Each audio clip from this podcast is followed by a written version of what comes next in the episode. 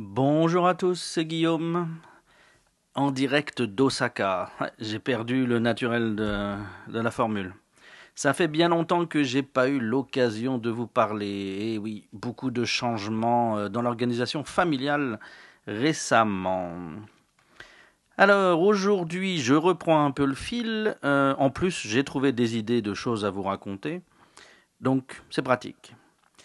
Qu'est-ce que j'ai à vous dire aujourd'hui? Eh bien, euh, je voulais vous parler de deux événements sans aucun, sans aucun lien euh, qui me sont arrivés euh, récemment. D'abord, euh, avec ma femme, on a un emprunt immobilier euh, sur 300 000 ans, euh, truc bidule. et donc, étant donné les changements éco économiques au Japon, on avait l'opportunité de demander un refinancement euh, de notre prêt avec des taux d'intérêt largement plus intéressants. Et donc on a euh, fait cette démarche, on a, avec un peu de précipitation parce qu'il y avait une deadline, on a rempli les documents, etc. Et euh, le document a été refusé par le greffier, si c'est pas des notaires, c'est plutôt du genre greffier. Donc euh, notre refinancement a été refusé par le greffier d'enregistrement du prêt parce que, comme vous pouvez le voir sur l'image que j'ai mis là, j'ai raturé mon nom sur une des signatures. Il y en a, oh, je sais pas, une, soixante, une cinquantaine, on va dire, dans le document. Euh, sur une des signatures, voilà, j'ai euh, fait un double trait euh, sur les, c'était quoi, les L de Guillaume, parce que ça avait une sale gueule de U. Et donc, sans aucun espoir de rectification, eh bien, euh, le prêt de refinancement a été refusé pour ce, voilà, ça, pour ma rature. Donc, vous imaginez un peu la haine. Euh, on va refaire le processus, mais entre-temps, le taux euh, est devenu moins intéressant. Toujours intéressant malgré tout, mais moins qu'avant. Donc bon, bah voilà. Donc la prochaine fois, je vais bien faire attention à mon écriture. Euh, sachant que j'ai dû écrire mon adresse en japonais, que mes kanji sont totalement illisibles, ça, pas de problème. Illisible, ça passe. Raturé, non. Sur des lettres romaines qui, de toute façon, n'ont aucun sens pour eux. Donc euh, voilà. Je crois que vous entendez un peu la tension que ça a mis, hein, ce, cette petite aventure-là. Donc sachez-le, au Japon, euh, il faut tout écrire en un trait. Vous n'avez pas le droit de reprendre les traits de n'importe quoi que vous ayez écrit. Voilà, ça invalide énormément de choses. La deuxième chose dont je voulais vous parler aujourd'hui, euh, c'était euh, le retour des néons. Euh, suite à Fukushima en 2011, c'est ça, hein, 2011, et bien sûr, on a eu des problèmes de, de fourniture d'électricité à partir de la catastrophe et de la fermeture des centrales nucléaires pour euh, vérification de sécurité, sachant que maintenant, ils en ont peut-être réouvert deux, possiblement, mais c'est tout.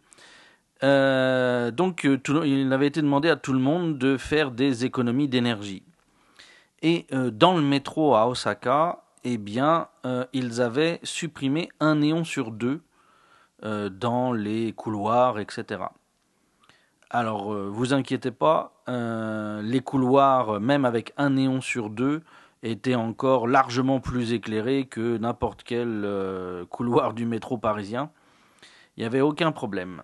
Mais donc cette semaine, eh bien, au bout de donc 7 ans, non 6 ans, 6 ans, 6 ans après la catastrophe, 6 ans et demi, eh bien, euh, ça y est, les néons sont revenus.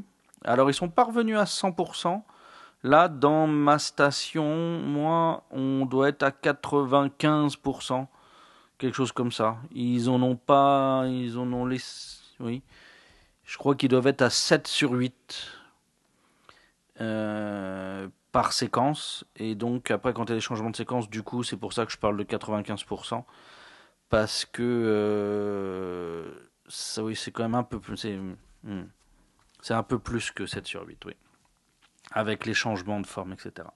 Mais donc voilà, au bout de 6 ans, les choses ont évolué de telle manière que euh, eh bien, la société pardon, du métro euh, d'Osaka a jugé qu'elle pouvait remettre les néons euh, comme avant pour éclairer ces stations.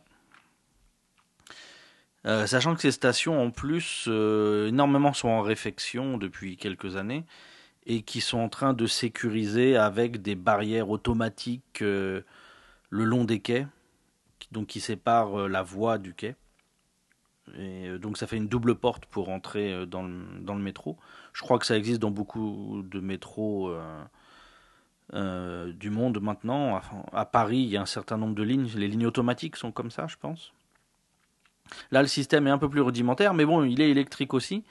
Donc de ce côté-là, eh bien, voilà quoi, les stations à l'arrivée, je pense, vont consommer plus d'électricité qu'avant, désormais maintenant, puisqu'ils ont remis euh, les dépenses précédentes avec, la totalité des néons. Donc au bout de six ans, on voit disparaître les euh, stigmates euh, de la catastrophe sur le Japon qui n'a pas été touché directement. Je ne vous parle pas de Fukushima ou de certaines parties, euh, même jusqu'à Tokyo. Là, vraiment, mais nous, à Osaka, c'était vraiment juste les conséquences du manque d'énergie. Et on est en train de voir ces dernières conséquences-là disparaître. Six ans plus tard. Donc voilà, c'était à peu près tout ce que je voulais vous dire aujourd'hui. C'est ce que j'avais en tête. Euh, j'ai d'autres notes pour d'autres émissions, donc je pense euh, vous reparlez très bientôt. Mon emploi du temps s'améliore un petit peu. J'ai des conditions un peu plus favorables, donc je pense pouvoir reprendre un rythme plus intéressant pour ces émissions. Sur ce, bah, je vais vous souhaiter un bon moment, une bonne continuation. Sachez que Osaka, ici, on était le 13 aujourd'hui, on traînait à 18 degrés. Euh, donc euh, on est en été indien encore à la mi-novembre. Je crois que ce n'est pas le cas dans un certain nombre de régions françaises. Donc je vous souhaite bon courage et à bientôt.